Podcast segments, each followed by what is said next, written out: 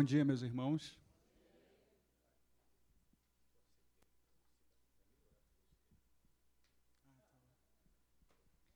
Vocês podem se sentar.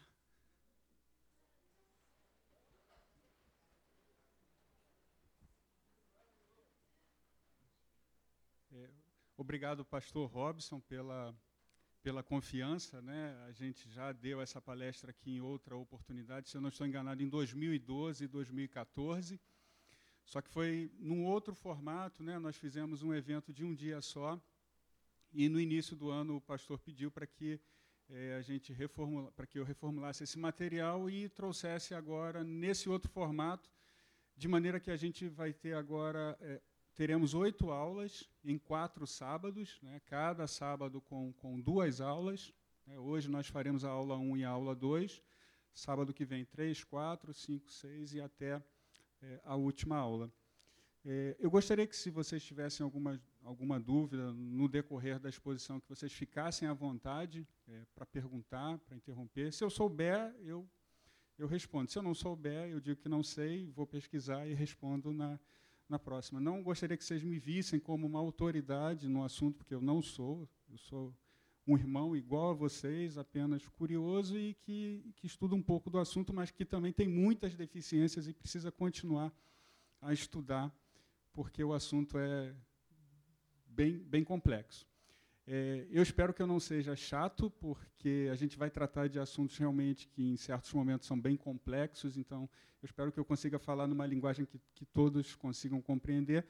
Caso eu fale alguma coisa que não esteja tão claro, por favor, é, vocês podem interromper.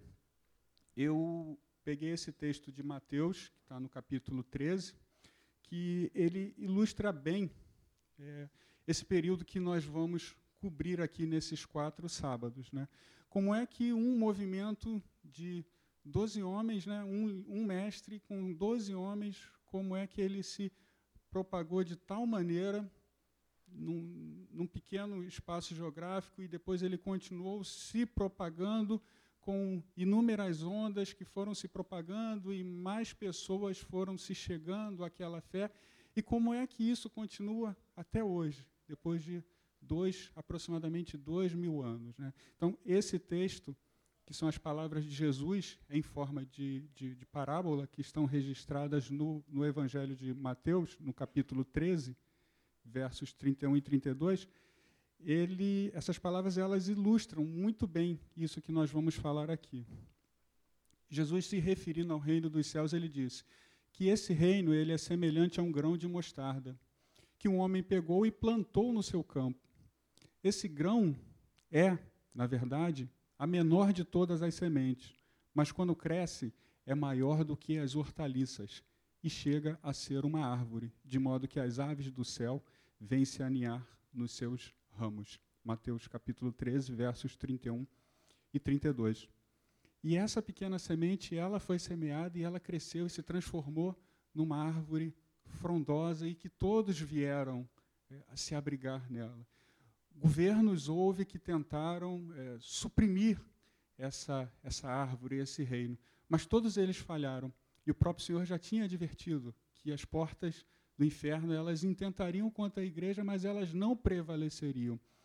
E isso tem acontecido no correr dos anos, no correr dos séculos, e será assim, até que nós morramos ou até que o Senhor volte. É, as portas do inferno elas jamais prevalecerão contra o reino de Deus contra a sua igreja.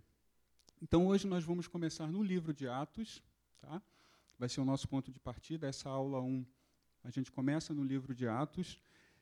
E, a partir do livro de Atos, a gente vai cobrir aí um período de aproximadamente é, 1.500 anos. Então, aqui eu coloquei um, um panorama mesmo dos assuntos que, que falaremos, dos períodos que falaremos. Esse primeiro período é o período que eu estou chamando aqui de Igreja Apostólica, que ele vai da ascensão de Jesus no ano 30 AD, e sempre que vocês virem essa, essa sigla aí, AD, entendam é, como depois de Cristo, né, seria o ano do Senhor, ano Domini. Então, 30 AD seria o ano depois de Cristo, até a morte do apóstolo João no ano 100. Então, esse período a gente vai ver alguns eventos principais nessa época. Depois nós vamos ver o período do ano 100 ao ano 313, que compreende desde a morte do apóstolo João até o Edito de Constantino, ou Decreto de Constantino. A gente vai ver que Constantino ele foi um imperador romano que ele fez cessar as perseguições do Estado romano contra os cristãos.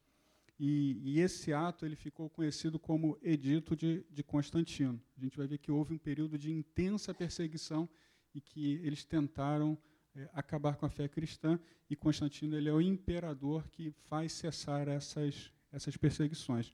A gente vai ver que esse ato, que foi um ato político e religioso, ele teve implicações profundas também na vida da igreja. Na sequência, a gente vai ver um período que é chamado de Igreja Imperial, que compreende o do Edito de Constantino até a queda de Roma no ano 476. Gente também vai ver alguns acontecimentos desse período. É, um acontecimento bem importante dessa época a gente vai ver, na, se eu não estou enganado, na aula 4, vai ser o Concílio de Nicéia.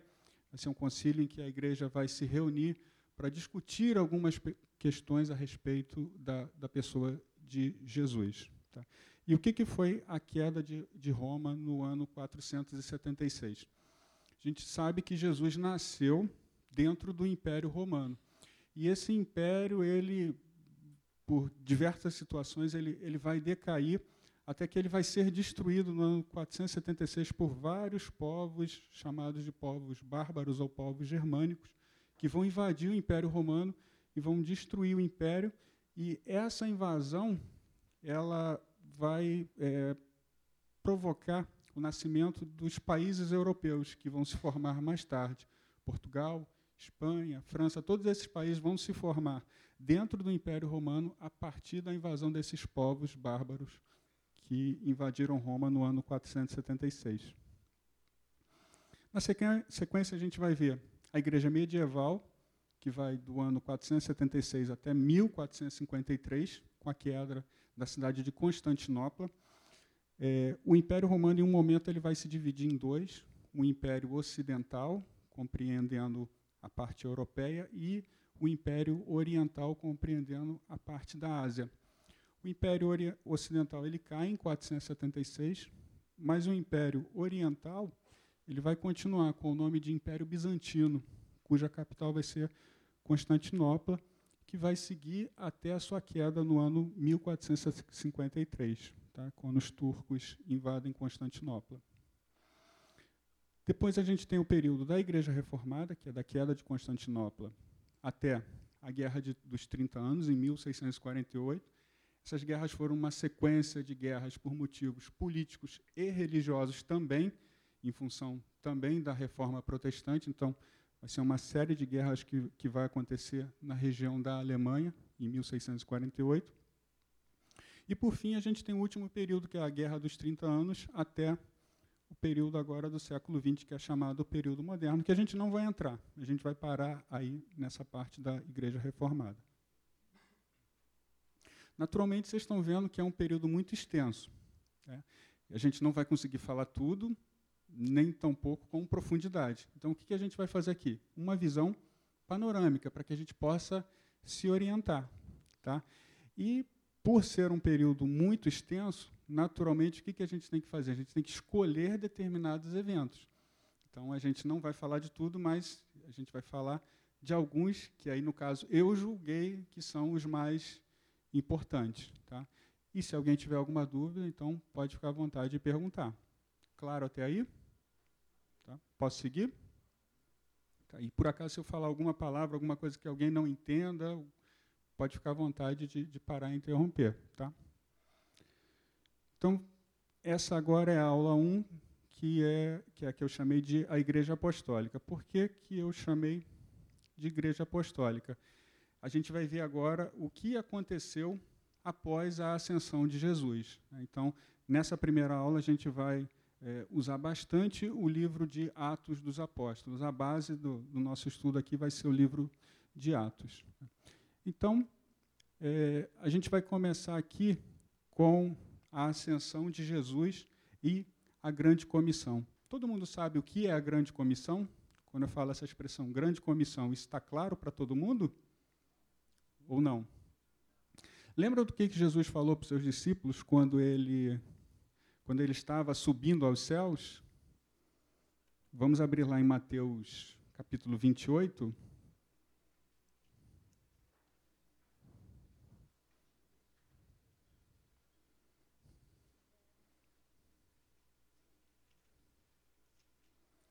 Mateus 28, 18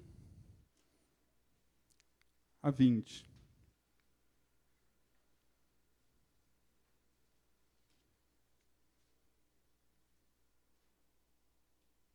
Então, nos seus últimos atos, antes de voltar ao céu para assentar à destra de Deus, o que, que Jesus fez? Jesus ele fez algumas coisas. A primeira, ele explicou o sentido das Escrituras. Ele falou: olha, tudo aquilo que foi dito por Moisés, pelos profetas, pelos salmos, tudo aquilo que eles disseram se cumpriu em mim. Vocês podem ver isso em Lucas 24, 44.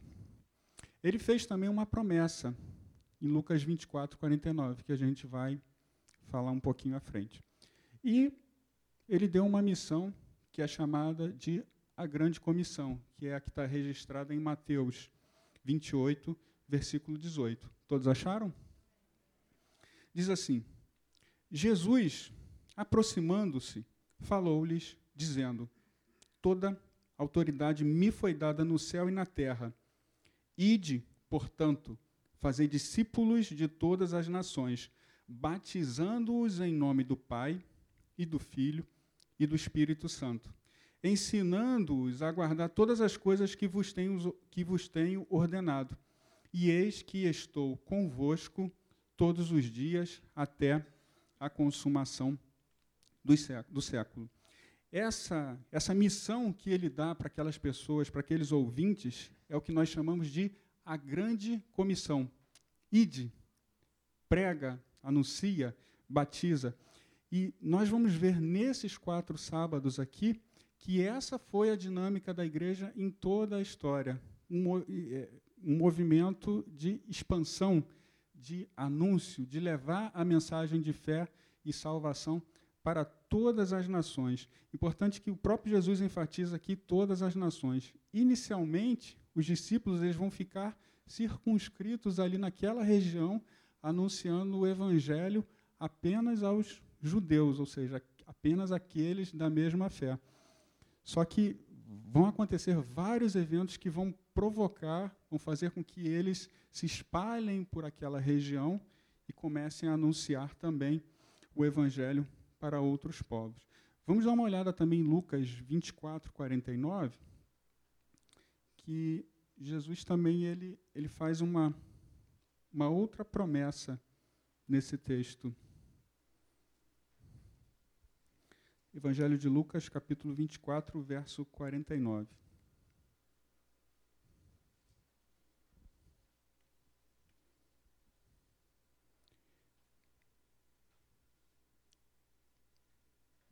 Voltando um pouquinho, ele diz assim: Vós sois testemunhas destas coisas. E o que, que ele está falando? Ele está falando da morte dele, da sua ressurreição, né, a sua aparição.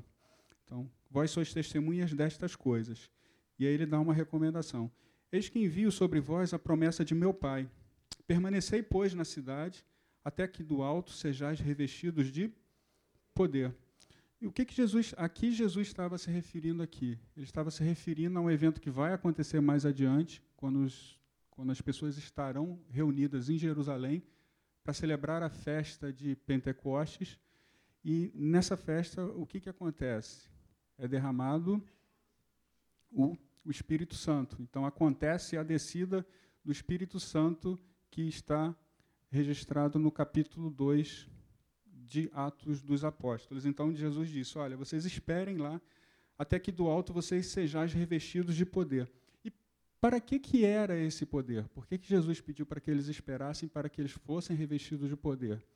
Eles precisavam de poder para que eles pudessem cumprir a grande comissão, aquele ide e pregai. Porque Jesus sabia que a tarefa não seria fácil. Então eles precisariam de uma capacitação. E essa capacitação viria do Espírito Santo. Então, acontece em Atos 2 o derramamento do Espírito sobre aquelas pessoas que estavam lá. E de imediato, né, nós temos dois resultados: um imediato e um que vai acontecer mais à frente. O primeiro resultado que acontece, que é visível, que todos vão ver, é o fenômeno das línguas. Então, era uma festa numa cidade de na cidade de Jerusalém e haviam várias pessoas de vários países que falavam vários idiomas. E, miraculosamente, esses homens que receberam o Espírito Santo, eles começaram a falar da grandeza de Deus na língua daqueles, daquelas pessoas que estavam lá. Então, esse foi o resultado imediato. E que, qual foi o resultado imediato? Por meio de Pedro.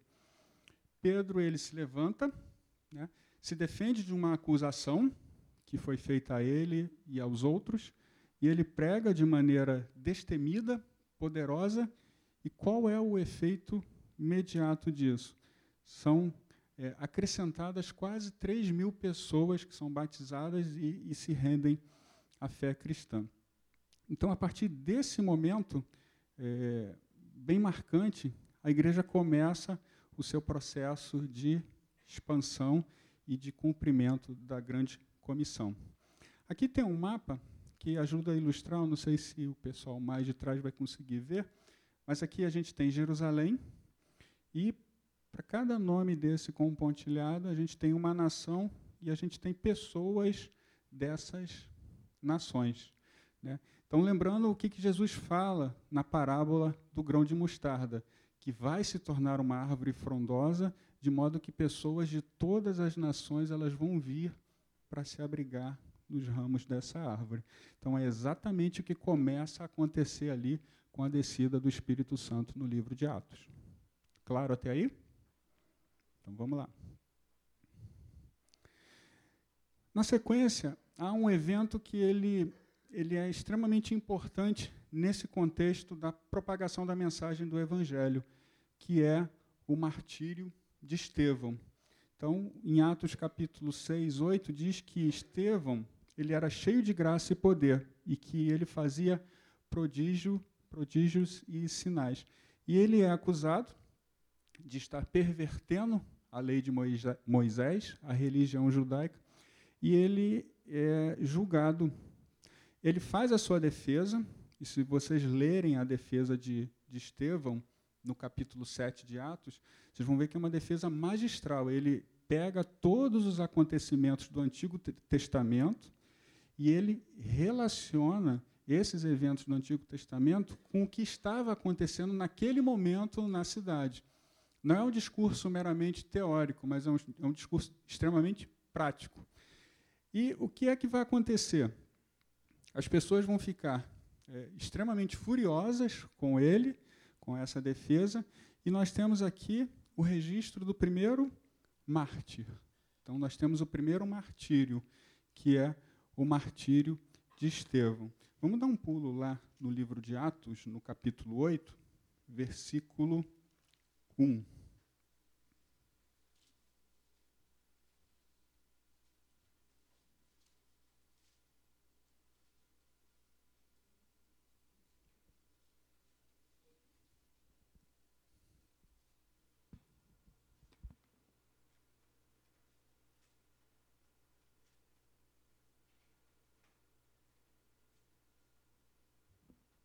Todos acharam?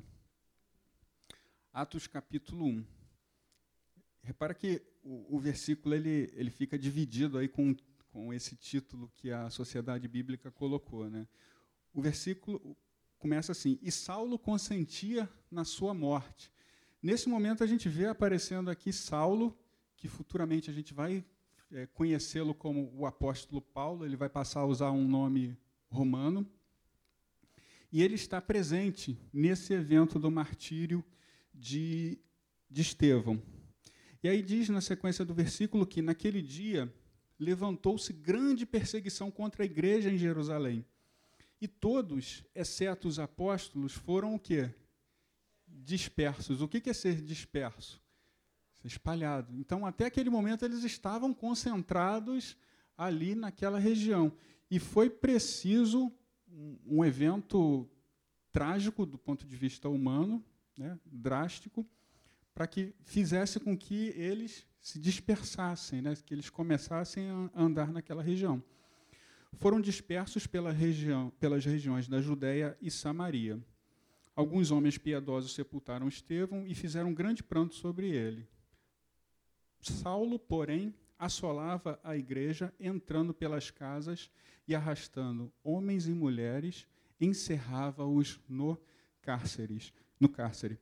Com a morte de Estevão, agora entra em cena uma outra pessoa que será extremamente importante dentro do plano de Deus na disseminação eh, da mensagem do Evangelho, que é Saulo de Tarso, que futuramente será o apóstolo Paulo. Esse homem consentiu na morte de Estevão, ou seja, ele deu a confirmação de que aquela morte é, era uma morte lícita pelos crimes que Estevão tinha cometido. E, e ele continua no seu processo de perseguição. Só que acontecerá um evento também dramático na vida desse homem, e esse, esse, esse evento vai mudar de forma sobrenatural e miraculosa a vida desse homem. Vamos dar uma olhada antes de entrar em Saulo, qual que foi, foram as consequências do, do martírio de Estevão, no capítulo 11, no versículo 19. Avança mais um pouquinho.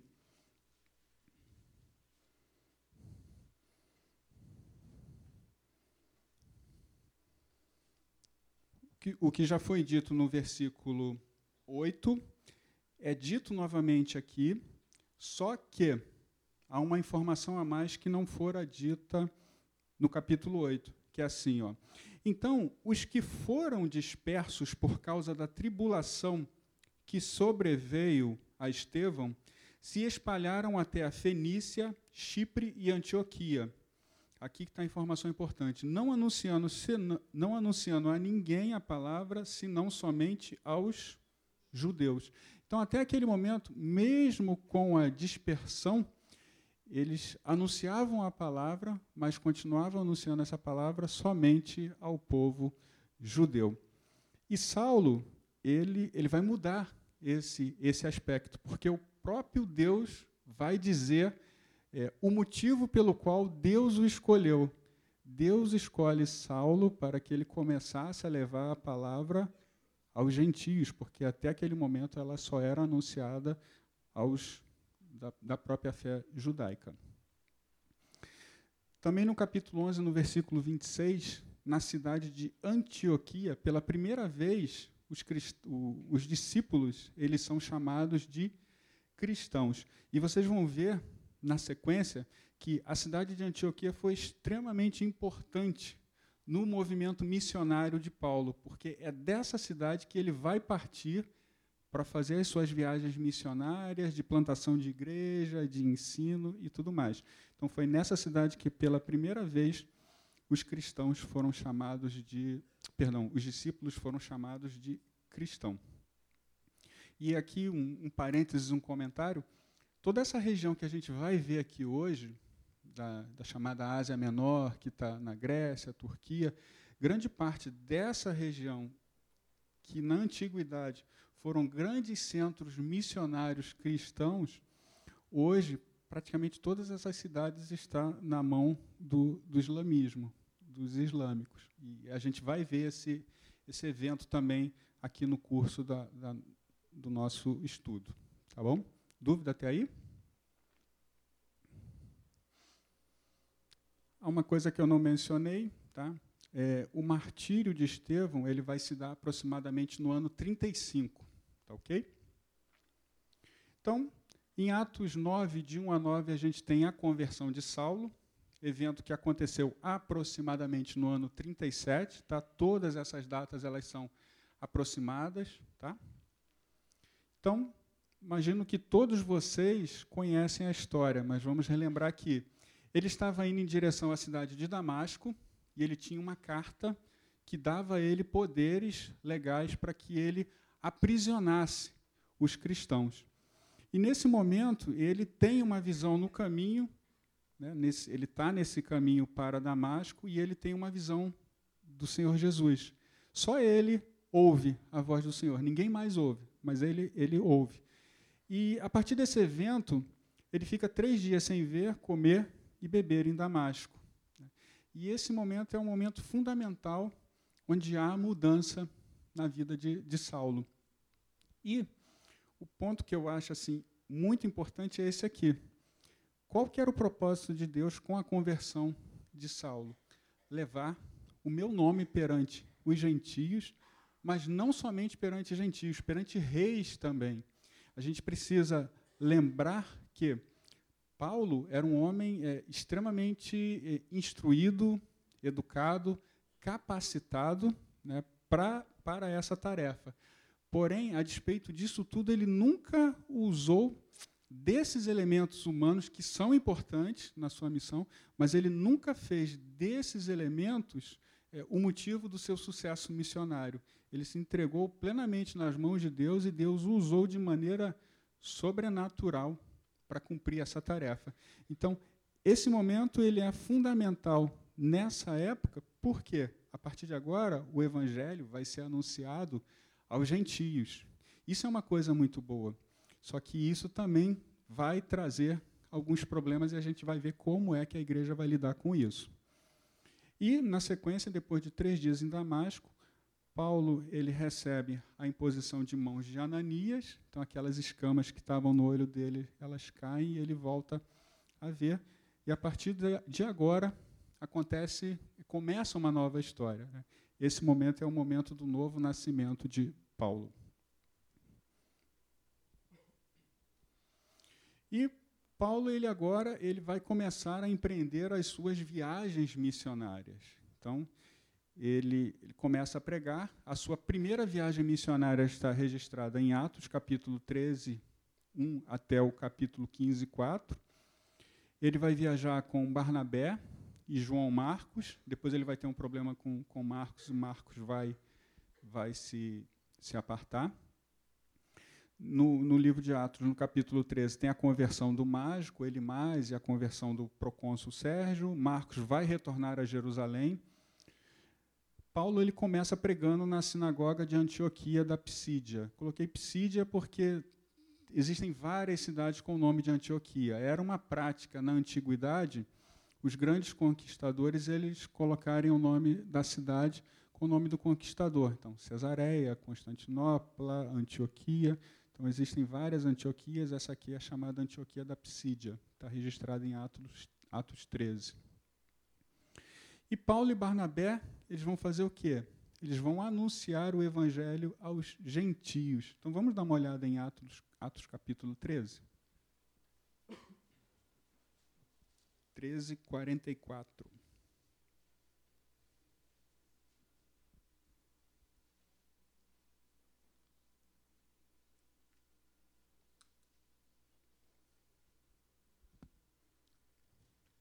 diz assim: No sábado seguinte, afluiu quase toda a cidade para ouvir a palavra de Deus.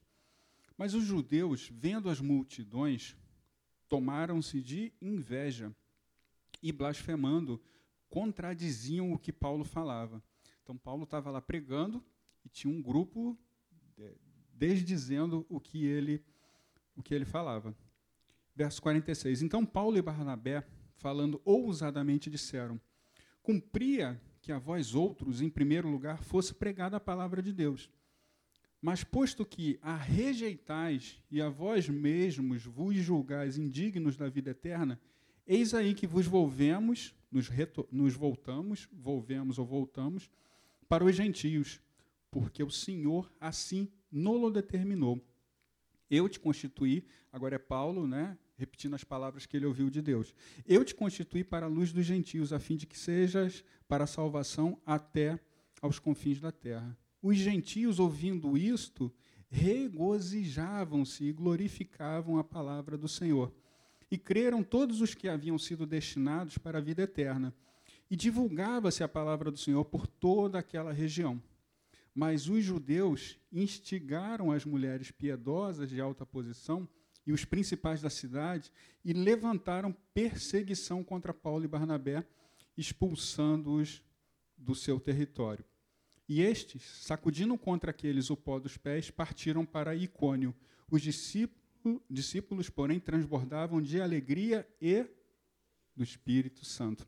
Então, agora, Paulo e Barnabé estão nessa obra fantástica e maravilhosa, anunciando o Evangelho aos gentios e sendo muito bem recebidos, e os gentios muito alegres, porque agora aquela mensagem não chegava tão somente aos judeus, mas chegava também a eles, gentios.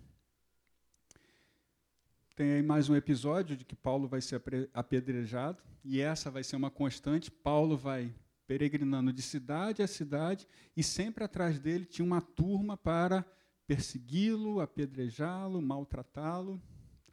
Então aqui tem um, um, primeiro mapinha que mostra essa primeira viagem missionária de Paulo, né, saindo aqui de Antioquia, navegando pela ilha de Chipre, Ásia Menor, indo e depois retornando. Essa é a sua primeira viagem missionária que aconteceu aproximadamente no ano 47 depois de Cristo, tá?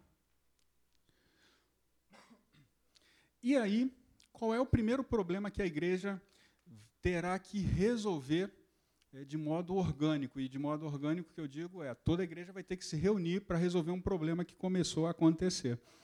Então, vocês imaginem o seguinte: agora o evangelho está sendo anunciado aos gentios, então outras pessoas de fora da fé judaica estão recebendo o evangelho. E, naturalmente, a pergunta que surge é: o que faremos com essas pessoas que estão chegando à fé? Alguns diziam: não, temos que circuncidá-los e impor a eles toda a legislação do Antigo Testamento. Então, essa foi uma discussão muito grande que a igreja resolveu através de um concílio. E essa vai ser uma marca da igreja nesses primeiros cinco séculos. Tá? A igreja sempre, quando se vê diante de uma dificuldade, de um assunto muito difícil para resolver, o que, que ela faz? Reúne os seus principais líderes num concílio para resolver essa questão. Então, esse vai ser o primeiro concílio da igreja na cidade de Jerusalém, que aconteceu aproximadamente no ano 49 que está registrado no livro de Atos, Atos capítulo 15. Tá? Então, qual foi o motivo? Alguns da Judéia diz, dizem ser necessário a circuncisão, necessária a circuncisão. Paulo e Barnabé discutem com eles. Então, o que, que acontece? Os apóstolos e os presbíteros vão se reunir em Jerusalém para resolver essa questão. E aí, Tiago ele vai se levantar no meio da assembleia e vai dar o seu parecer.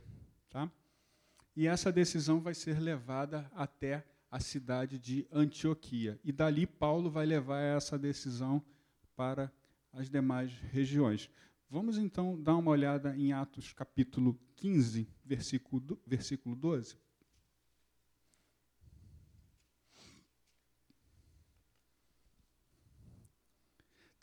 Está claro para vocês todo esse, esse percurso que a gente está fazendo, esse desenvolvimento? Tá? Então, vocês reparem, né, de um, um grupo pequeno de homens, essa fé agora está sendo espalhada, espalhada, espalhada. É, agora já é preciso fazer um concílio para se discutir o que vai ser feito com essas pessoas que estão chegando. O que, que vai começar a acontecer agora, naturalmente? Em função desse crescimento da igreja, né, e aí eu uso igreja no sentido mais amplo possível, não estou falando igreja templo, mas sim igreja, pessoas que estão chegando à fé. Naturalmente, o que, que começa a acontecer? Começam a aparecer problemas que precisam ser resolvidos. E como é que a gente resolve esses problemas? Né? Quem é que está certo, quem é que está errado? Então a igreja agora ela começa a se deparar com questões que não existiam antes, e essa é uma delas.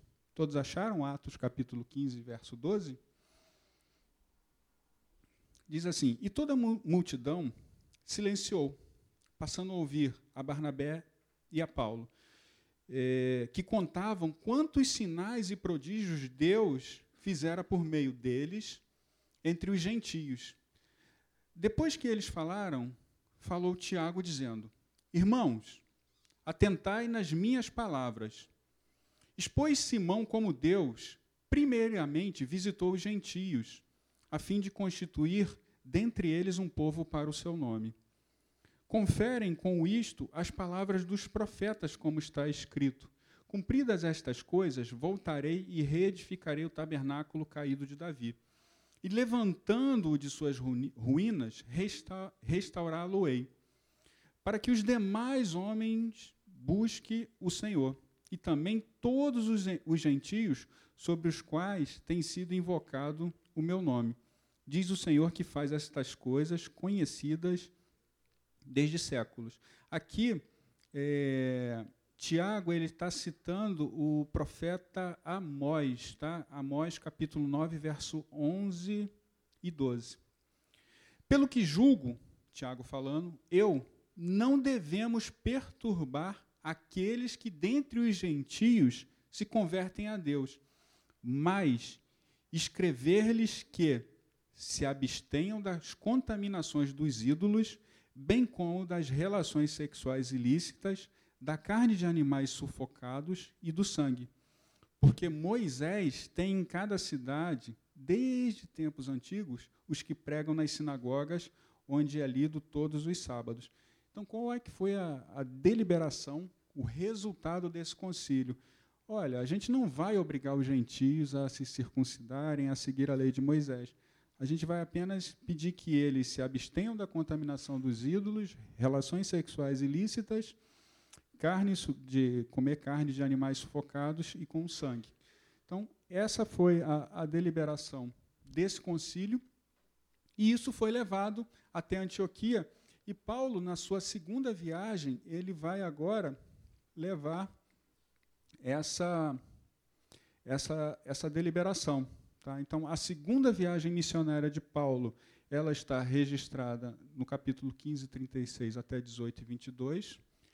No início dessa segunda viagem, Paulo e Barnabé, eles vão se separar por causa de Marcos, porque Marcos, na primeira viagem missionária, tinha abandonado a missão e retornado a Jerusalém.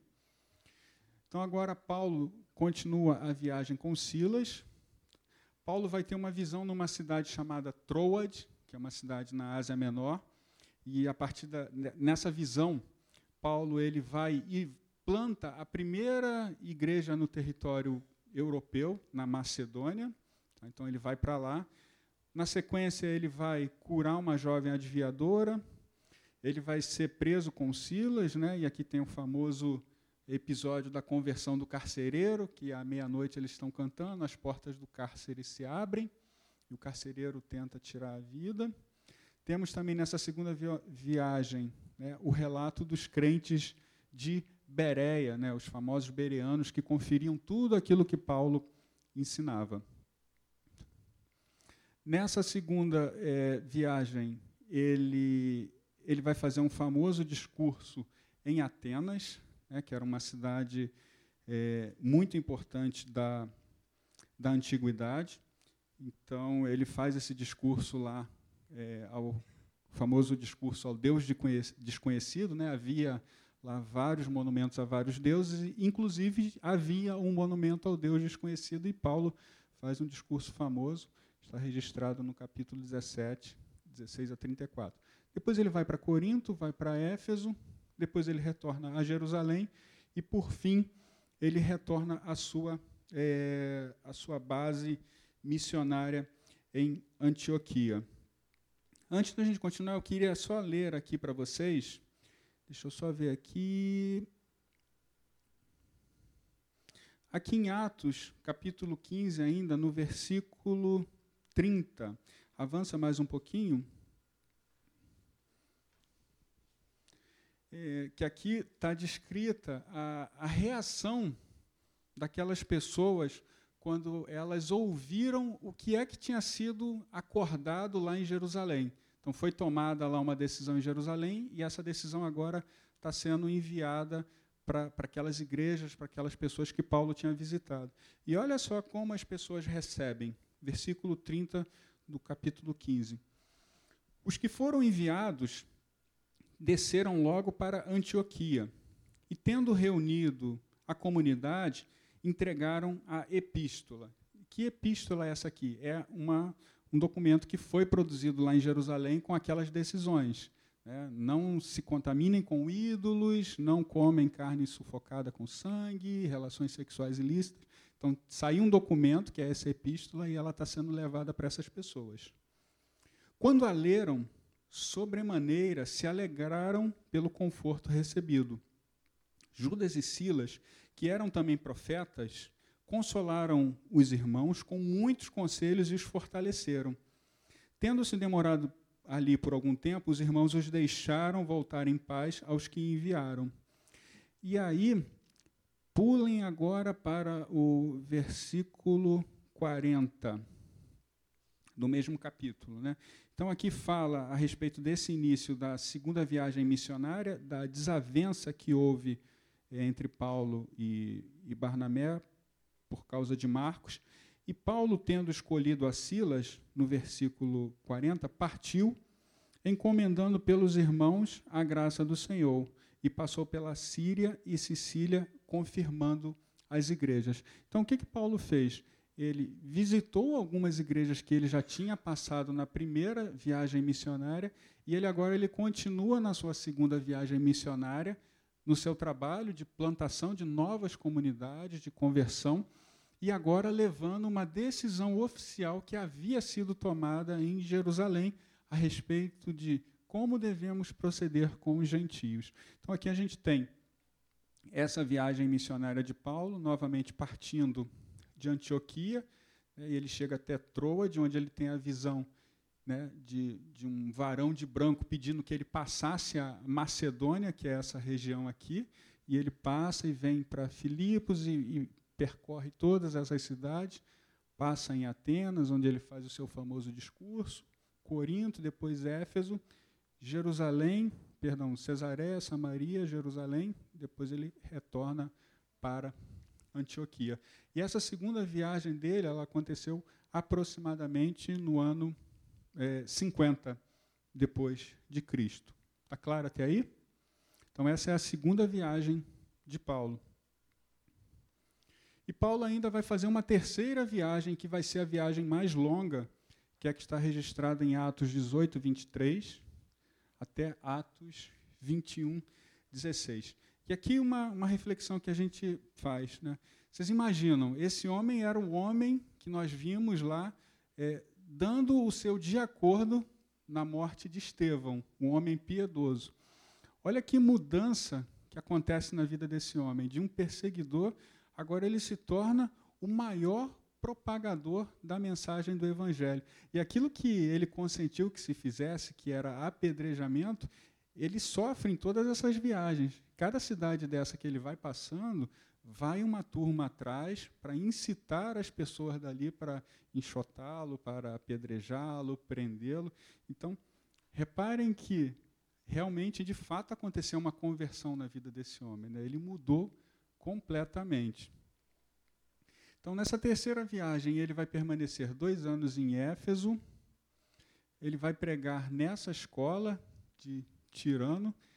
Ele vai enviar Timóteo e Erasto à Macedônia, né, aquela região que ele tinha passado na, na segunda viagem.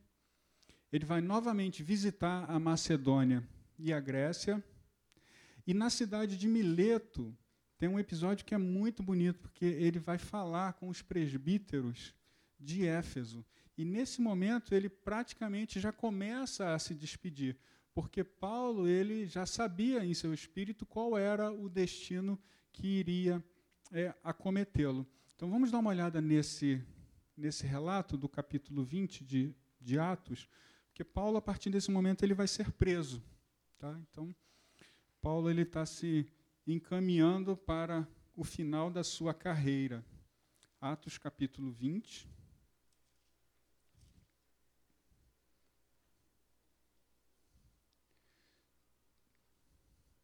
Então ele está aqui nessa cidade, ó, cidade de Mileto, tá? e ele chama esses presbíteros da cidade de Éfeso e ali ele, ele vai conversar com eles. Capítulo 20, é, versículo 17. Diz assim: De Mileto mandou a Éfeso chamar os presbíteros da igreja. E quando se encontraram com ele, disse-lhes: Vós bem sabeis como foi que me conduzi entre vós em todo o tempo, desde o primeiro dia em que entrei na Ásia, servindo ao Senhor com toda a humildade, lágrimas e provações pelas ciladas dos judeus. Me sobrevieram, perdão, servindo ao Senhor com toda a humildade, lágrimas e provações que, pelas ciladas dos judeus, me sobrevieram jamais deixando de vos anunciar coisa alguma proveitosa e de vô-la ensinar publicamente e também de casa em casa. Paulo poderia ter alegado que todas aquelas perseguições eram motivo para que ele não fizesse o seu trabalho, mas, surpreendentemente, a despeito de toda aquela perseguição, ele diz: Olha, mesmo com isso tudo, eu não parei, eu continuei ensinando. 21.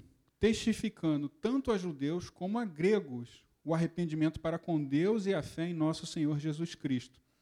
E agora, constrangido em meu espírito, vou para Jerusalém, não sabendo o que ali me acontecerá, senão que o Espírito Santo, de cidade em cidade, me assegura que me esperam cadeias e tribulações.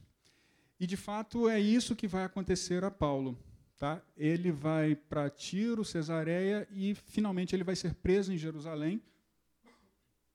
E o final de Paulo será em Roma. Ele vai ser preso, vai ficar muito tempo preso, se não estou enganado, em Cesareia, e por fim ele vai ser levado para Roma. E em Roma, Paulo será martirizado no ano 66 aproximadamente, durante o governo do imperador Nero vai haver uma grande perseguição aos, aos cristãos na cidade. O imperador vai colocar fogo na cidade, é o que diz a história, e ele acusa os cristãos por esse fogo.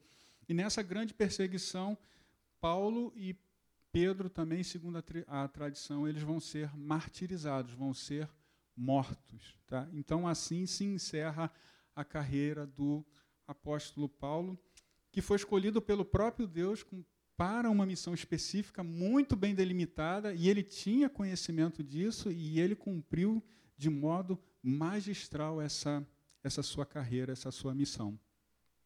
Então, aqui está o, o, mapa da sua terceira viagem, né? novamente ele saindo aqui de Antioquia, que é a sua base missionária, seguindo aqui pela região toda da, da Ásia Menor. Então, vocês reparem que Aqui é Antioquia, Antioquia da Síria. Né? Então, aqui é Antioquia da Pisídia. Então, essa foi a sua terceira viagem missionária. Em Mileto, ele falou aos presbíteros de Éfeso, retornando para Tiro, Cesareia e finalmente terminando em Jerusalém, onde ele foi preso. Ok? A partir daí, Paulo agora já sai de cena, né? Ele já cumpre o seu, o seu papel na história. É, e aí a gente tem, entre o ano 54 e 68, o governo de Nero, e foi a primeira perseguição aos cristãos. Nero era filho adotivo de um outro imperador chamado Cláudio. Esse Cláudio reinou de 41 a 54. É, o seu reino foi marcado por fome e escassez, tá? e isso está registrado em Atos, capítulo 11, 28. No livro de Atos, também, no capítulo é, 18, 2, diz que ele expulsou todos os judeus de Roma no ano 50. Tá? No ano 64, já no governo de Nero, houve esse grande incêndio em Roma, e o imperador culpou os cristãos por por esse é, incêndio. E aqui um, vale um comentário. A gente vai ver que em todo o curso da história houve momentos em que a autoridade foi favorável aos cristãos e houve momento em que a autoridade foi contrária aos cristãos. Então, é, isso praticamente é uma constante na história, né? Amizade com o poder, inimizade com o poder. E nesse momento aqui foi um momento em que o poder político estatal se voltou contra os cristãos. Então, Pedro e Paulo foram martirizados em Roma nessa época. Um outro evento bem importante foi a destruição da cidade de Jerusalém no ano 70. É, o, o, imperador Vespasiano ele envia o seu filho, o general Tito, para conter uma, uma rebelião em Jerusalém. Então ele entra na cidade de Jerusalém e destrói a cidade. Mas ele não destrói tão somente a cidade, ele destrói o templo de Jerusalém no ano 70. E esse evento já havia sido dito por Jesus, se não estou enganado, em Marcos, capítulo 13, no chamado Sermão Escatológico, que ele fala da destruição do templo. Então, no ano 70, acontece a segunda destruição do templo. Vocês lembram que o templo ele já havia sido destruído antes. Lembram disso? Pelos babilônios, quando eles entraram em Jerusalém, no ano 586 a.C. Os judeus foram deportados para a Babilônia, ficaram durante um tempo e depois retornaram. Sob Esdras, Neemias, lembram? Reconstruíram ah, os muros da cidade, reconstruíram o altar, reconstruíram o templo. E esse templo que foi reconstruído na época de Esdras e Neemias, ele foi grandemente ampliado por Herodes o Grande. Então, na época de Jesus, aquele templo de, de e Neemias já estava muito maior que ele havia sido embelezado por Herodes, né, expandido por Herodes. Então, esse templo, esse, essa segunda destruição, é a destruição daquele templo que os judeus reconstruíram após o exílio. E qual foi a consequência assim imediata para os judeus? A gente, quando estuda o período interbíblico, é, o período que compreende ali 400 anos entre o Antigo e o Novo, a gente vê que nessa época surgiram várias facções dentro da religião judaica, saduceus, fariseus, zelotes, e o grupo saduceu ele era muito ligado ao templo, e o grupo fariseu muito ligado a, ao estudo da lei e às sinagogas. Então, com a destruição do templo, esse grupo saduceu desapareceu na história, de modo que o que permanece hoje dentro do judaísmo é o, é o judaísmo de origem farisaica, porque aquele grupo ligado ao templo sumiu. Então, o que nós temos hoje são os judeus profundamente estudiosos é, das escrituras, porque eles não têm mais um templo para fazer é, os seus sacrifícios. Então, esse foi um ponto bem importante dentro do, do judaísmo. E aqui, lembrando né, que a primeira destruição ela aconteceu no ano 586 a.C. Tá? Aqui é o chamado Arco de Tito, que é uma, uma escultura que mostra esse evento né, da destruição do templo, e aqui especificamente mostra é, os invasores levando o candelabro né, de sete braços que ficava dentro do templo. Tá? E aí, continuando, né, a gente já está próximo aqui do, do ano 100. Segundo a tradição, todos os apóstolos tiveram uma morte é, violenta. Né? Ninguém morreu de forma tranquila. Né? Então, alguns exemplos aqui. Tiago ele foi decapitado em Jerusalém, está registrado em Atos, capítulo 12. Bartolomeu ele foi esfolado vivo nessa cidade de Albanópolis, que é uma região na Rússia atual. E Filipe ele também foi enforcado na Frígia, que é uma região no oeste lá da, da atual Turquia. Então todos eles é, tiveram realmente mortes é, violentas é, e espantosas. Porém essas mortes, nenhuma delas foi em vão. Né? Todos eles cumpriram o seu propósito, o motivo pelo qual foram chamados, né, de, de, modo que é, aquela pequena semente que Jesus se refere, ela realmente cresceu e se tornou uma árvore frondosa. E por mais que tentassem destruir essa, essa árvore, eles não conseguiram. Tá? Então aqui a gente encerra essa, essa primeira aula. A gente vai dar uma pequena pausa de cinco minutos só para a gente ficar de pé, espreguiçar um pouco. Se alguém de repente quiser ir ali tomar uma água e voltar, cinco minutinhos só para a gente não, tá?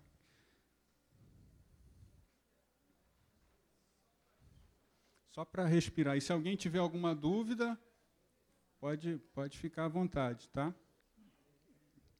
Então, meus irmãos, é, se a gente pudesse sintetizar tudo que a gente falou aqui nesse primeiro, nessa primeira aula, com uma palavra, eu acho que uma boa palavra para sintetizar, para resumir isso tudo que nós falamos aqui, poderia ser propósito. Né? Por quê? Tudo que aconteceu nesses primeiros nesses primeiros anos da fé cristã, aconteceu com um propósito extremamente claro e visível. E Deus tinha dito que as coisas aconteceriam daquela forma. E a gente fica às vezes a pensar, né? Será que o que, que passava na cabeça daqueles homens, né, que tiveram mortes tão violentas quanto essas que nós vimos aqui? É, e a gente pode especular, a gente não sabe, né, mas que talvez eles não se preocupassem com isso, né, se preocupassem tão somente em servir a Deus da melhor forma possível. E isso pode ficar como uma lição para a gente, que mesmo que a nossa vida não seja daquela maneira conforme nós idealizamos, mas para Deus toda vida tem um propósito. As nossas vidas também ela, elas têm um propósito, né? Mesmo que não seja daquele jeito que a gente idealizou, que a gente concebeu, que a gente sonhou, as coisas estão acontecendo de uma outra forma, mas para Deus tudo tem um propósito. Né? E Ele é o soberano, e Ele controla todas as coisas, nada está fora do controle dele. Da nossa perspectiva humana, tudo isso aí foi uma tragédia, né? morrer dessa forma, mas não, pelo contrário. De acordo com, com o governo soberano de Deus, Todas essas coisas aconteceram para cumprir um propósito. Tem um pai da igreja, eu não vou me recordar agora quem foi, que ele dizia que o sangue dos mártires é a semente da igreja. Eu não sei se era Tertuliano, e ele dizia isso. E é exatamente o que nós vamos continuar vendo. Todas essas pessoas, elas não morreram em vão. Da perspectiva humana, a gente pode até imaginar que sim, mas da perspectiva de Deus, não. Todas elas morreram por um propósito muito claro e definido. Tá? É, algumas pessoas me perguntaram sobre o relato dessas mortes de Pedro, Paulo, de, do incêndio de Nero, é, de Roma, na época do governador Nero, perguntando para mim, ah, Wagner, onde é que está na Bíblia isso? O que, que vai acontecer, vai começar a acontecer a partir de agora? A partir de agora a gente vai deixar tanto de ler a Bíblia, porque a gente está avançando no tempo, e a gente agora vai entrar num período que a revelação bíblica já se encerrou. Tudo que a gente vai ver agora, e algumas coisas nós já vimos, são relatos, são histórias que estão fora da Bíblia. Que vocês lembrem que a gente está andando no tempo. Então agora a gente já chegou no ano 100. Então a gente agora vai continuar. Então o cânon bíblico, ou seja, os livros da Bíblia já foram escritos e a gente já não tem mais relato bíblico em relação a isso. Então agora a gente vai é, vamos nos é, afiançar com outros relatos, com relatos de historiadores, com descrições dos pais da igreja, e a gente vai ver agora quem são é, esses pais. Tá? E antes de continuar, eu queria mostrar para vocês esse livro aqui, que foi um dos livros que eu, que eu usei para preparar essas palestras, que é A Igreja Cristã na História, das origens aos dias atuais, do Franklin Ferreira, tá? que é um livro excepcional, muito bom, é, porque ele cobre todo o período que a gente está falando aqui e, principalmente, ele tem muitas indicações de livros, outros livros, e principalmente também de filmes. Então, para aqueles interessados em aprofundar um pouco mais, essa aqui é uma excelente aquisição. Se vocês quiserem, ao final, dar uma olhada, tá? fiquem à vontade. E no decorrer das outras aulas, eu vou mostrar outros livros que eu, que eu usei também. Legal? Então, agora nós vamos para essa segunda parte, e talvez a gente até passe um, um pouquinho do tempo, porque a gente também começou um pouquinho depois, mas nada muito grande, não. Então, agora a gente vai falar dos pais da igreja. Já ouviram essa expressão? Pais da igreja? Já ouviram a expressão patrística? Então a gente vai cobrir esse período agora. Quem foram esses pais da igreja? Foram homens, em algumas situações até mulheres, que eles sucederam os apóstolos. Então a gente está entrando num período agora que os apóstolos já não estão mais vivos. Todos já morreram, todos estão mortos. Só que a igreja agora continua. E os desafios continuam. E como é que a igreja agora vai resolver esses desafios? Você não tem mais os apóstolos vivos, eles já morreram. E como é que você resolve agora é, questões como aquela lá que foi resolvida em Jerusalém, no primeiro concílio? Como é que você faz isso agora? Então, esses homens e mulheres, eles vão ser os responsáveis agora para ajudar na condução da igreja, uma vez que os apóstolos morreram, mas aquela semente precisa continuar a germinar, a dar os seus galhos, a crescer e a expandir. Então a gente vai ter duas aulas sobre os pais da igreja. Tá? E antes da gente falar especificamente sobre os pais, a gente precisa definir dois termos aqui, duas palavras, para que fique claro para a gente. A primeira vai ser ortodoxia. Já ouviram falar essa palavra? Ortodoxia? Já ouviram? Não ouviram? Tem ideia do que é? Em linhas gerais, o que, que é ortodoxia? Ortodoxia, aí é uma definição minha, tá? A gente pode dizer que seria aquele ensino que é fiel às Escrituras, a Cristo e ao ensino dos apóstolos. E aí, uma definição lá do dicionário diz também que ortodoxia é aquilo que é, é rigoroso, que é exato.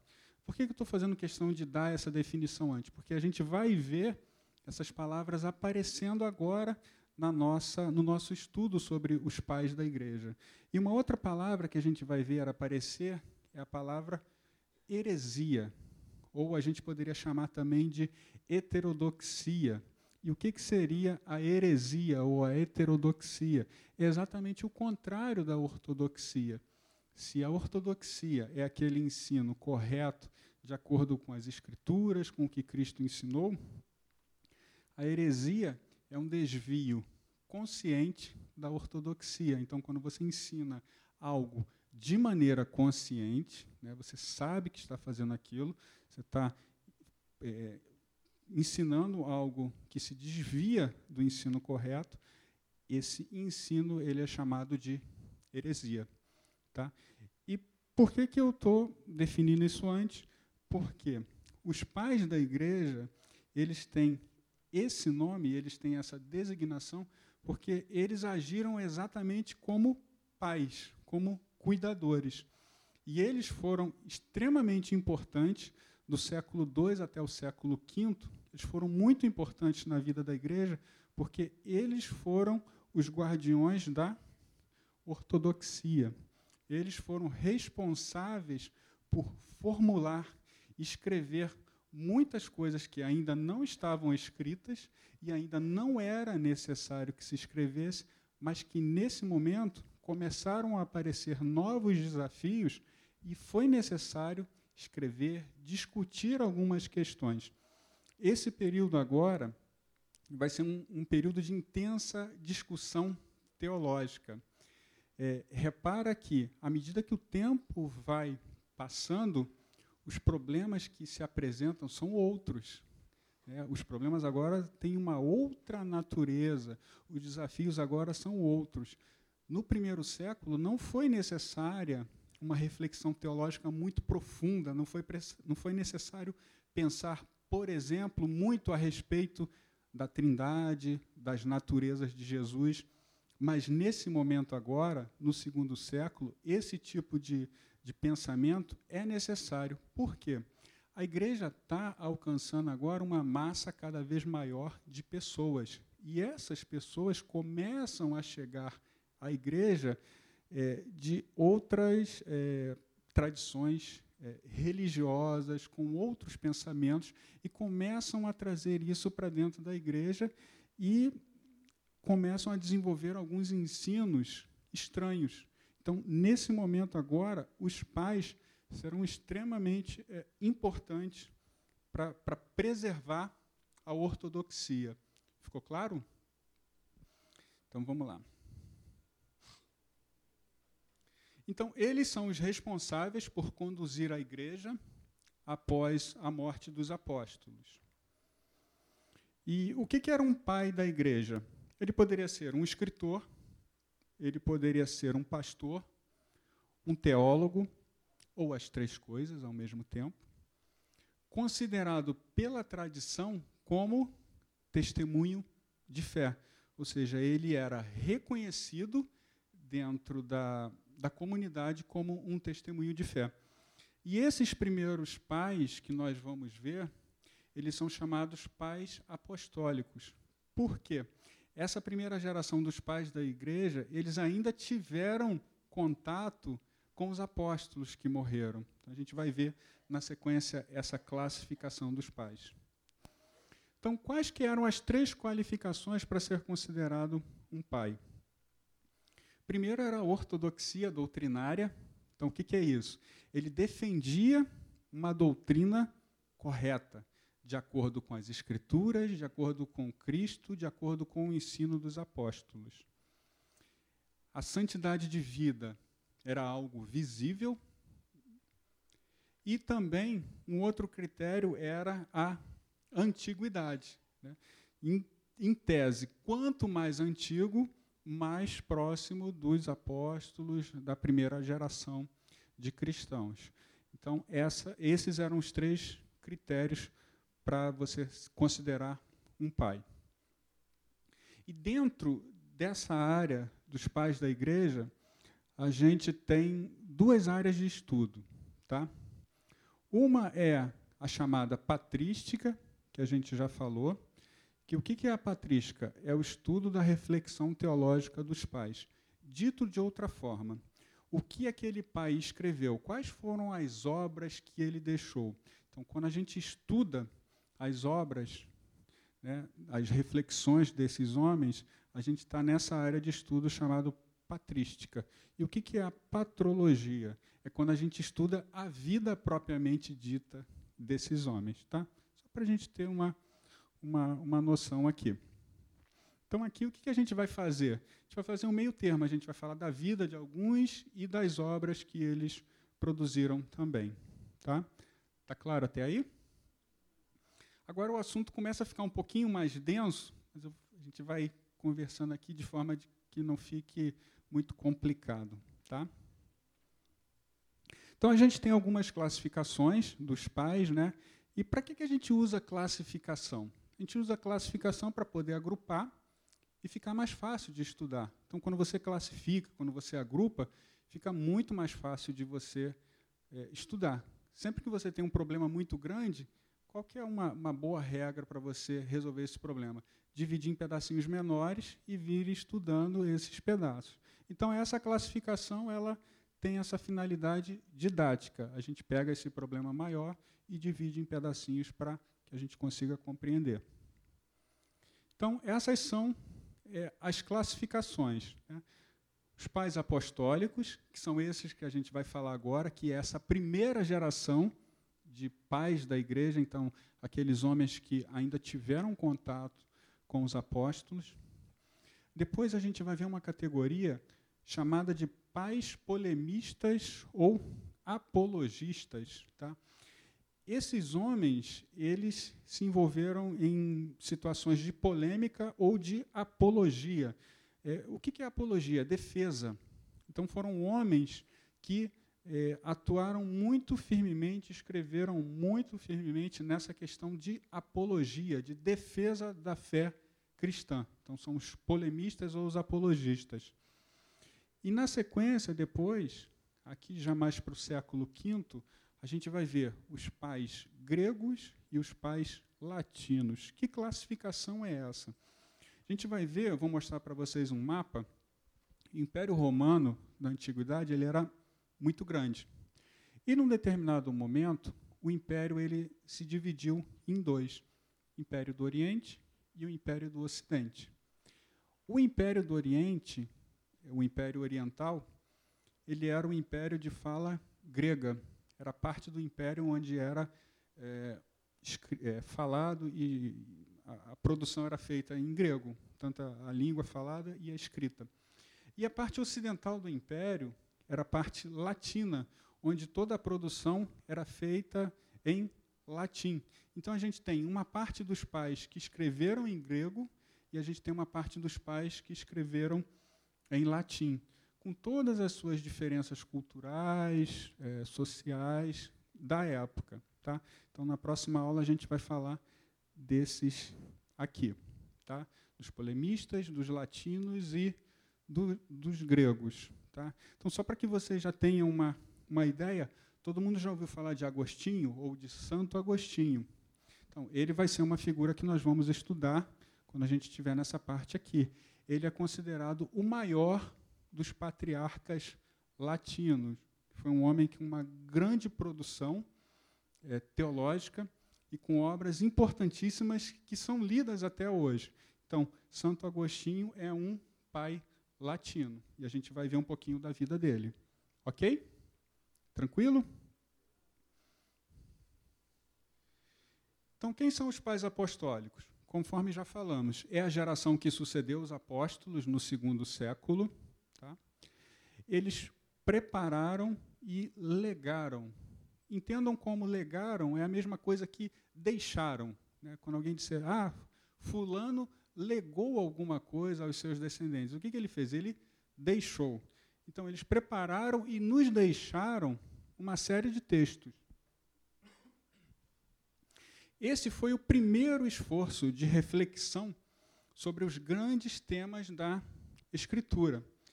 Então, é, aqui um comentário.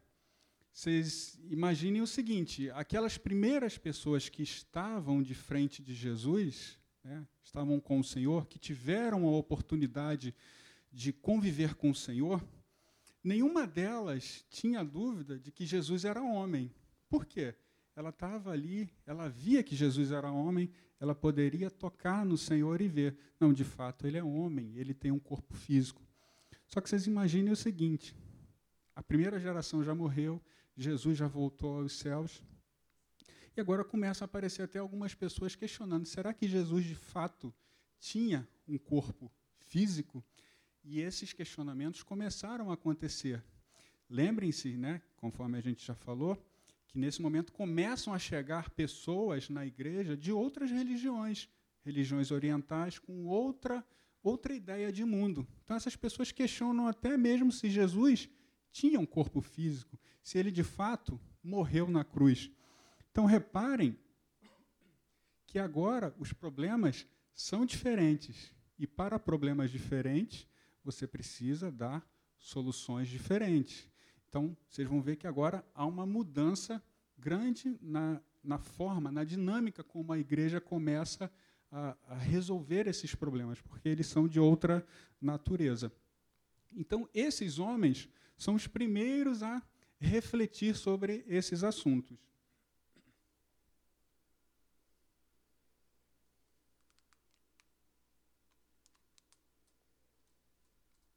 Então, o primeiro aqui que a gente vai falar é Clemente de Roma, ou Clemente Romano. É um pai apostólico, do ano 96. Um segundo é Inácio de Antioquia, do ano 35 ao ano 110. Vocês vão reparar que todos os pais eles são designados por um nome e a cidade de onde ele veio. Né? Tertuliano de Cartago, Clemente de Roma ou Clemente Romano, Agostinho de Hipona. Então a gente sempre se refere à pessoa e à cidade de onde ele veio. Então, Policarpo, da cidade de Esmirna, na atual Turquia. Policarpo, inclusive, ele teve contato com o apóstolo João. Tá? É, e a gente tem alguns escritos que eles não se referem a uma pessoa em si, mas um, um escrito que se é, permaneceu na posteridade. Então, por exemplo, Pastor de Hermas e o Didaquê, ou o ensino apostólico, eles não são pessoas propriamente ditas, mas são escritos que circulavam na época e ajudavam é, nessa tarefa de, é, de ensino ortodoxo. Tá? Então, a gente tem também a epístola aqui de de Barnabé. Então vamos falar um pouquinho sobre Clemente de Roma, tá? do ano 96. Ele também escreveu uma carta aos Coríntios, ele também tem uma carta aos Coríntios, tá? só que essa carta é uma carta que está fora da Bíblia, não tem, não tem a ver com a carta escrita por Paulo. É uma outra carta aos Coríntios. Tá? E nessa carta ele exorta a igreja a restaurar os presbíteros afastados. Tá? Um quarto ou 25% dessa apostila, eh, dessa epístola, perdão, ela contém citações do Antigo Testamento. Então vocês reparem que essa primeira geração de pais, ela segue bem aquela tradição dos apóstolos, né, principalmente de Paulo e de Pedro, de, de se escrever epístolas. Aponta para uma igreja governada por presbíteros e diáconos, tá? E ele, Clemente de Roma, ele nos dá uma pequena descrição do que foi o martírio de Pedro e Paulo. Eu não coloquei aqui, mas eu vou dar uma lida para vocês, que é um testemunho que ficou para a gente desse martírio.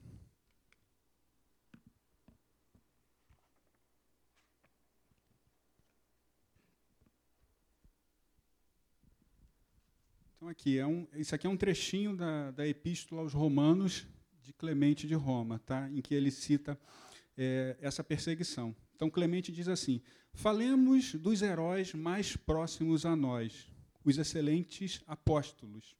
Pedro, injustamente invejado, sofreu não um ou dois, mas inúmeros desgostos, e após prestar seu testemunho, marchou a um merecido lugar na glória.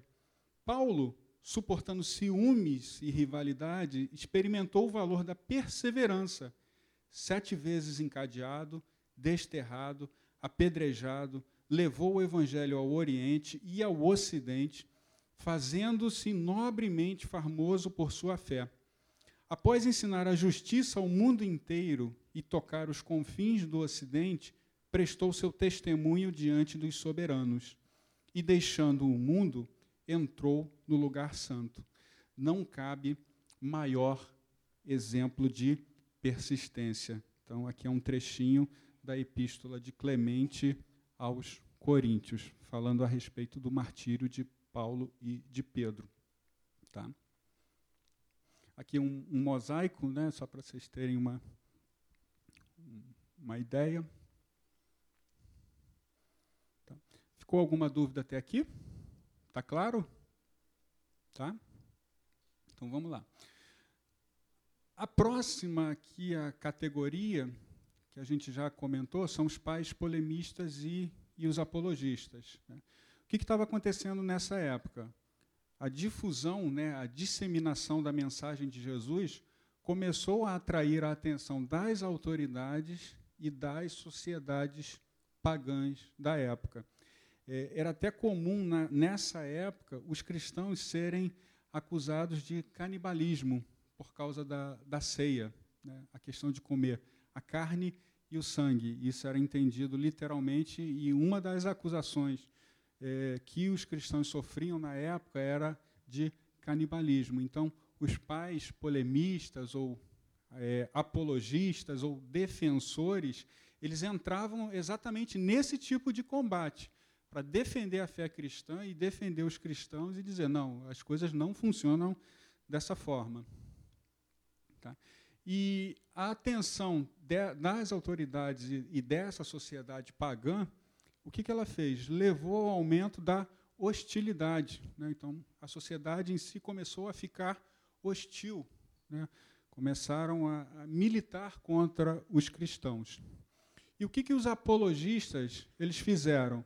Eles defenderam a fé de ataques procedentes dos judeus, dos pagãos e das heresias. Lembra que nós falamos lá das heresias? A gente vai ver agora essa palavra aparecendo com, com mais frequência. Então, aqui a gente tem alguns, é, alguns polemistas. Temos três aqui. Tá? Nós temos Justino, de Roma, então, sempre seguindo aquela mesma aquela forma. Né? O nome da pessoa e a cidade de onde ele veio. Justino de Roma, que está aí no ano 100 ao 165. Irineu de Leão, tá? Leão, alguma localidade na França atual, 130 a 195. E Tertuliano de Cartago, Cartago, uma cidade no norte da África, do ano 160 e 220. Vocês reparem que agora, é, esses, alguns desses homens aqui, ou a maioria, eles já não tiveram mais contato com os apóstolos. Né? O tempo está correndo e a gente está se afastando da, da, da primeira geração.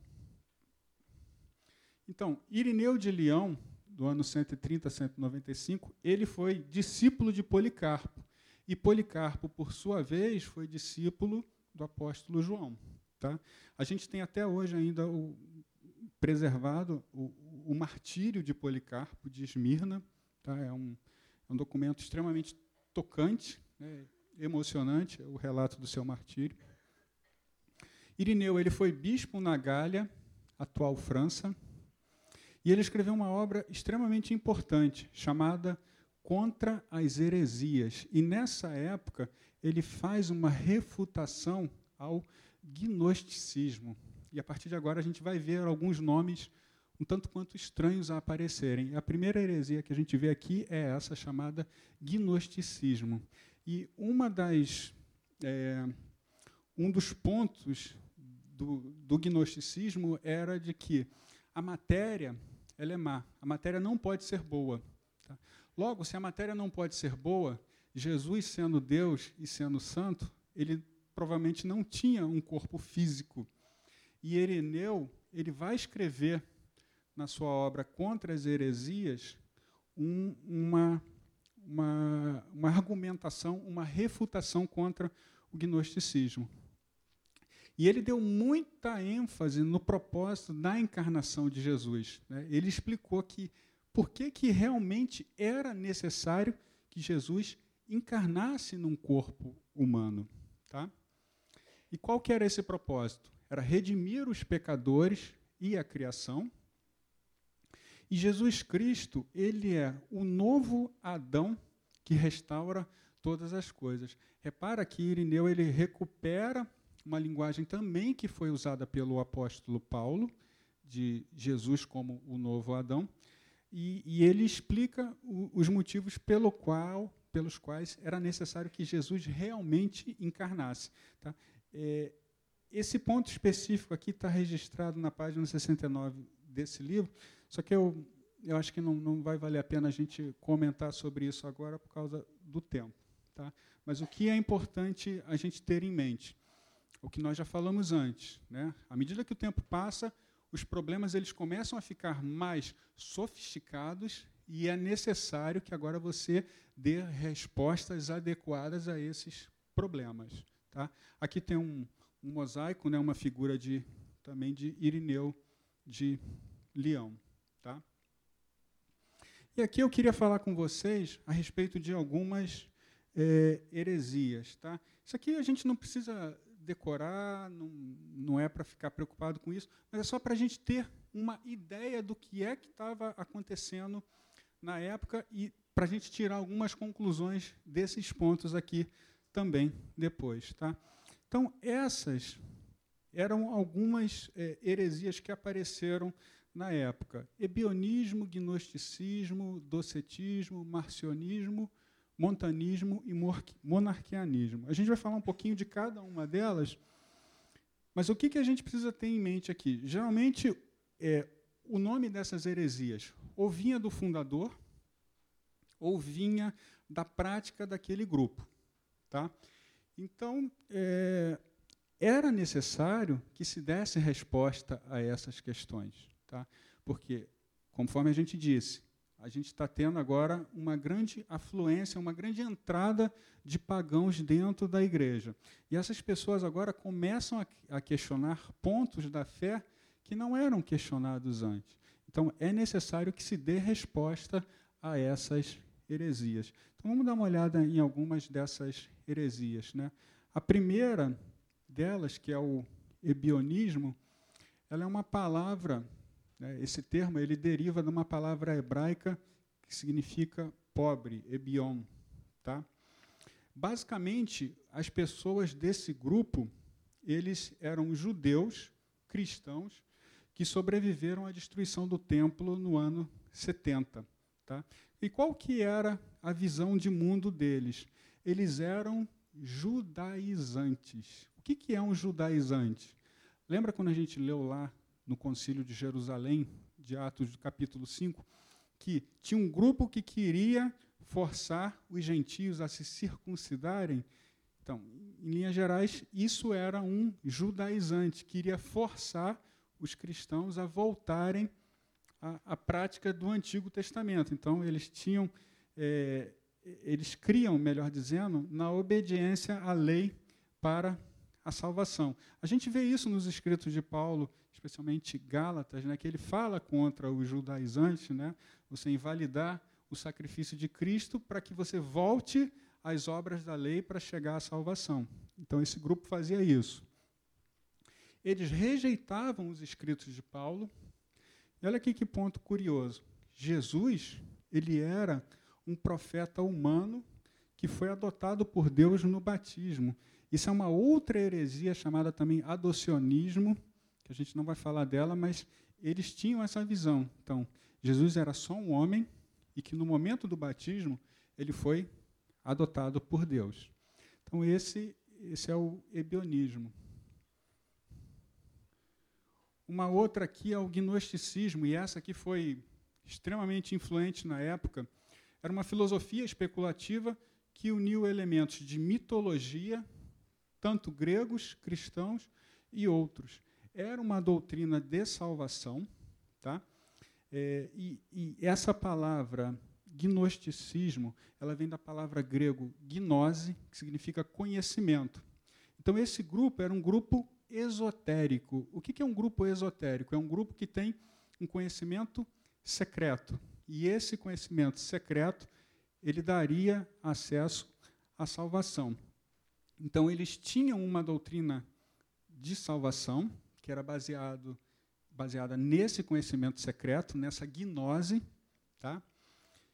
Eles faziam um dualismo, eles colocavam uma oposição muito grande entre o mundo espiritual e o mundo material.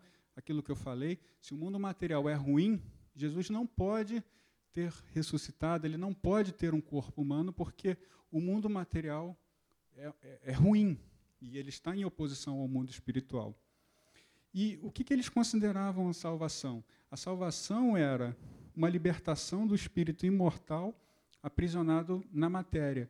É a visão de que o nosso corpo ele é uma prisão e o nosso espírito está aqui preso nessa prisão, está aprisionado nesse corpo, de modo que a salvação só é possível se ele sair dessa prisão. Pelo relato bíblico, a gente percebe que essa é uma visão completamente deturpada do homem e da criação. Porque a gente vê em Gênesis, no relato da criação, de que tudo que Deus criou é bom. Tudo foi criado com um propósito bom, inclusive o nosso corpo. O problema é que todos esses elementos eles foram torcidos, eles foram maculados ou depravados pelo pecado, mas tudo foi criado originalmente com um propósito bom. Então, essa é uma visão extremamente antibíblica. E aquilo que a gente já falou, para alcançar essa salvação, é necessário o conhecimento, a gnose da situação. E aí eles diziam o seguinte: olha, esse conhecimento foi dado por Jesus a alguns de seus seguidores. É, esse tipo de, de visão aqui de mundo, é, ele aparece às vezes muito nesses canais de, de história, de TV fechada, que fica mostrando lá os ensinos secretos de Jesus, né, o evangelho perdido de não sei o quê. Esse, esse tipo de visão do evangelho e de Jesus é uma visão gnóstica. Agora, olha só, é, eles ainda desprezam né, a, a matéria afrontando várias crenças, que a gente já falou, a doutrina da, da criação, o governo de Deus sobre o mundo e o entendimento da salvação. A doutrina da, salvação, da, da criação pelo seguinte: tudo que Deus criou é bom. O governo de Deus sobre o mundo pelo seguinte aspecto: se a matéria é ruim, Deus não pode governar sobre uma matéria ruim. E isso não é verdade. A matéria ela é boa e foi criada por Deus. O que aconteceu é que o pecado distorceu essa criação de Deus. E eles desprezam também a crença cristã nesse entendimento da salvação, de que Jesus teria dado é, um conhecimento secreto. E um ponto importantíssimo, que a gente não vai falar tanto hoje, mas nas próximas aulas, a natureza da pessoa e obra de Cristo. Esse também foi um ponto extremamente enfatizado pelos pais da igreja, a natureza e a obra de Cristo. Jesus tinha uma natureza humana, uma natureza divina ou as duas? Então, esse tipo de questionamento também começou a aparecer e a igreja teve que se debruçar sobre isso, refletir e produzir documentos para responder a essas questões. Não, Jesus só tem uma natureza humana. Não, ele só tem uma natureza divina. A sua natureza humana é absorvida pela natureza divina. Todas essas questões aconteceram e foram postas nesse momento. E, principalmente, como é que eles afrontam a crença cristã? Negando a re ressurreição do corpo. É o que nós já falamos. Se a matéria é ruim, Jesus não pode ressuscitar num corpo material e humano. Só que nós temos uma declaração extremamente enfática de Jesus quando ele é interrogado pelo sacerdote, se eu não estou enganado, Anás, né, que responde muito bem aos gnósticos. Que Jesus fala assim: ó, eu tenho falado francamente ao mundo. O que eu tinha que dizer, eu tenho falado de maneira aberta. Sempre ensinei, tanto nas sinagogas como no templo, onde todos os judeus se reúnem. E não disse nada em segredo, nada em secreto. Eu não, eu não dei conhecimento secreto para ninguém. Parece que ele já estava prevendo que futuramente iriam aparecer pessoas dizendo que, olha, existe uma corrente aí esotérica, secreta, né, que tem um conhecimento aí que vai passando de geração em geração e a gente não tem acesso a ele. Mentira. O que Jesus tinha que dizer, a sua missão, ele falou de maneira clara, para que todos pudessem ouvir. Tá? Tudo bem até aí? Uma outra tendência, né, a gente pode dizer que essa heresia ela é um, um pequeno desdobramento do gnosticismo, é o chamado é, docetismo. Tá? De onde vem essa palavra? Né? Ela vem do termo grego dokeio, que significa parecer. Qual que é a ideia aqui? Jesus não tinha um corpo real, diziam os docetistas. Ele tinha um corpo que parecia ser real. Né? A gente olhava assim, ele era real, mas ele na realidade não era real. Ele parecia ser real. Tá? E uma pessoa que, que combateu bastante essa heresia foi Inácio de Antioquia. Lembram lá da cidade de Antioquia? Então, houve um homem dessa cidade chamado Inácio que ele combateu essa heresia em suas cartas. A gente tem aqui também uma, uma citação, mas a gente não, não vai ler, tá? para não complicar muito. A gente já está vendo muitos termos novos. Então.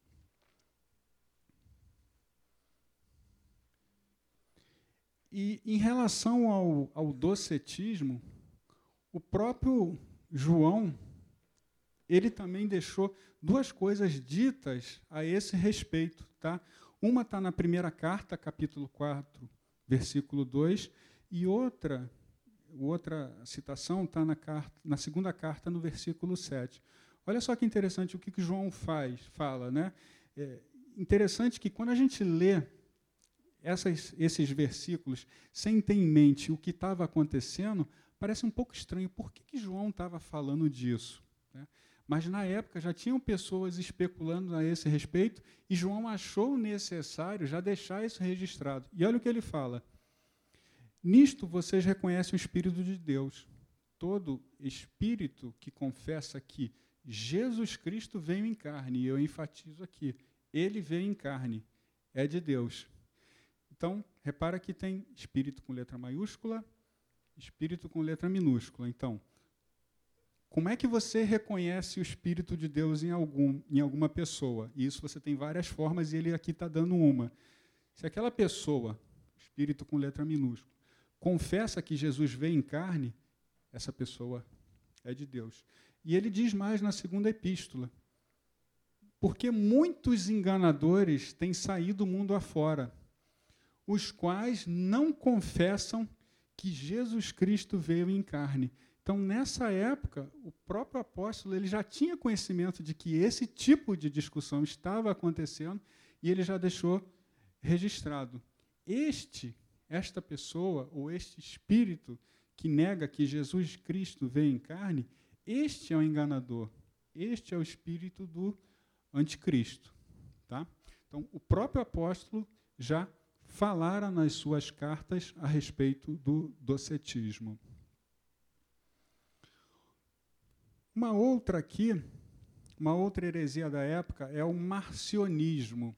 Esse nome vem de Marcião, dessa cidade chamada Ponto, na Ásia Menor. Tá?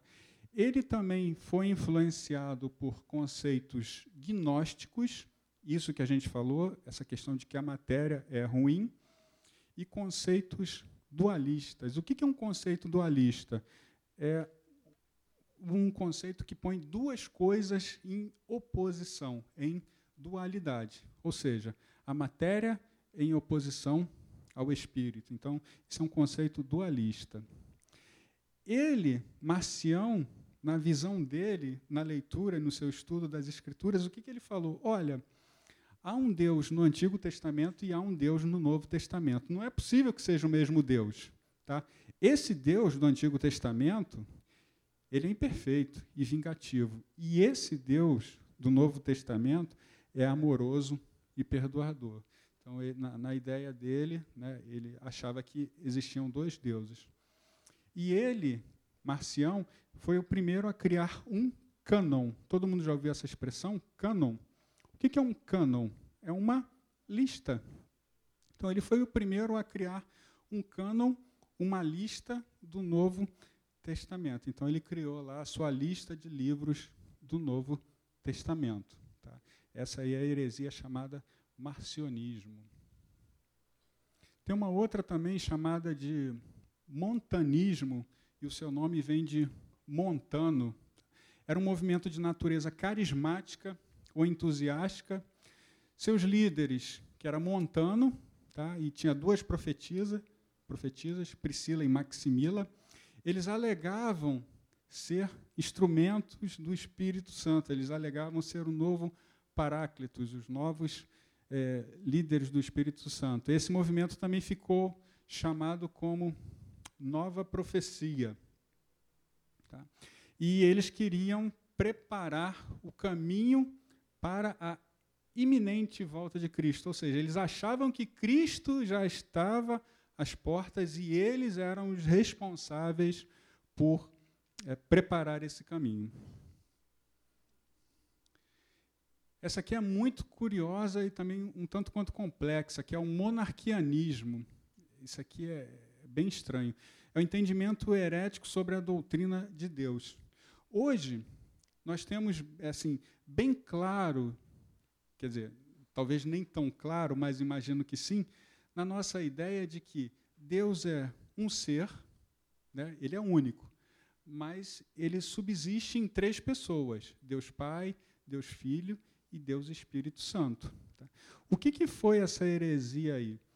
Esses monarquistas, também chamado de modalismo, eles diziam que Deus era uma pessoa só, perdão, era uma substância só, e uma pessoa, e que em alguns momentos ele aparecia como pai, em alguns momentos ele aparecia como filho, e em alguns momentos ele aparecia como o Espírito Santo. Essa doutrina chamada monarquianismo.